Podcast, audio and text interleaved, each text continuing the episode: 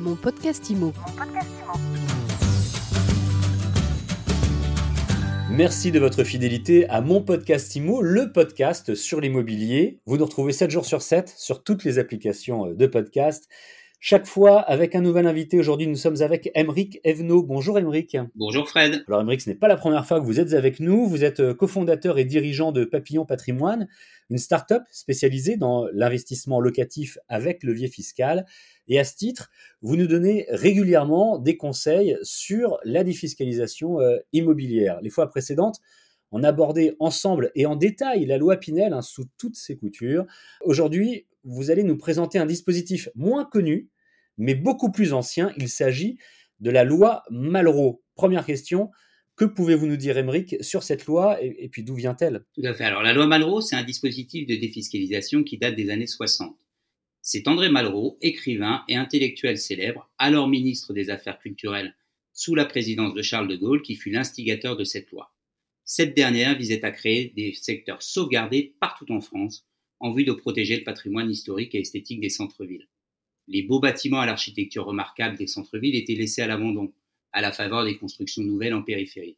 Il s'agissait donc de préserver ce patrimoine et de permettre sa rénovation. Alors de manière euh, concrète, comment fonctionne le dispositif Malraux? Alors assez simplement, il faut acheter un bien immobilier dans un site patrimonial remarquable. Et une partie des travaux qui auront été réalisés sur l'appartement permettront de générer une économie d'impôt. Le montant de cette économie d'impôt varie de 22 à 30% du montant total des travaux en fonction du secteur. C'est donc une économie d'impôt réalisée à hauteur du montant des travaux. Il faut préciser que c'est l'immeuble en totalité qui doit être rénové pour que l'opération soit éligible en loi Malraux. Seul un opérateur spécialisé peut proposer ce type d'opération et non un particulier qui ferait seul des travaux sur l'appartement. Ça c'est important à préciser effectivement. Est-ce que vous pouvez nous donner un exemple chiffré pour que l'on puisse comprendre un petit peu mieux le mécanisme? Bien sûr. Alors, un exemple assez simple.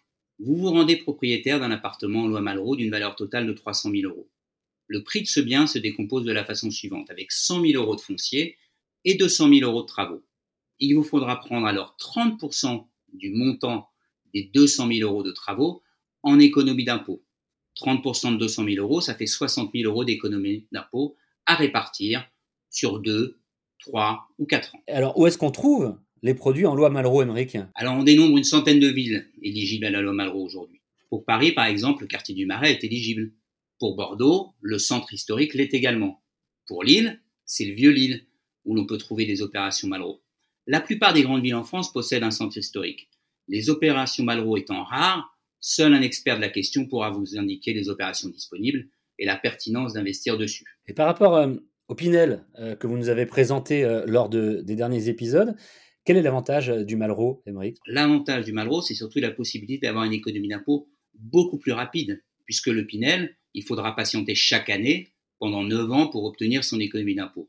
Alors qu'avec la loi Malraux, on peut avoir la totalité de cette économie sur 3 ans. Ça permet évidemment d'avoir une avance de trésorerie pour son investissement locatif, puisque l'économie est un chèque réalisé par Bercy. Alors l'autre différence est aussi la qualité du bâti, puisqu'en Malraux, nous sommes sur des immeubles de caractère avec des emplacements premium. Merci beaucoup, Émeric Evno, une fois de plus, pour euh, toutes ces informations très claires.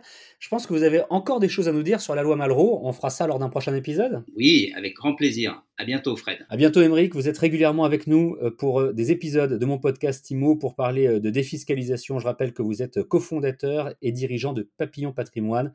Papillon Patrimoine, c'est une start-up spécialisée dans l'investissement locatif avec levier fiscal. On peut évidemment vous retrouver et vous contacter via Internet. Mon podcast IMO, c'est sur toutes les applications de podcast et sur mysweetimo.com. On se retrouve donc où vous voulez, quand vous voulez, pour un nouvel épisode, pour une nouvelle interview. Mon podcast IMO. Mon podcast IMO.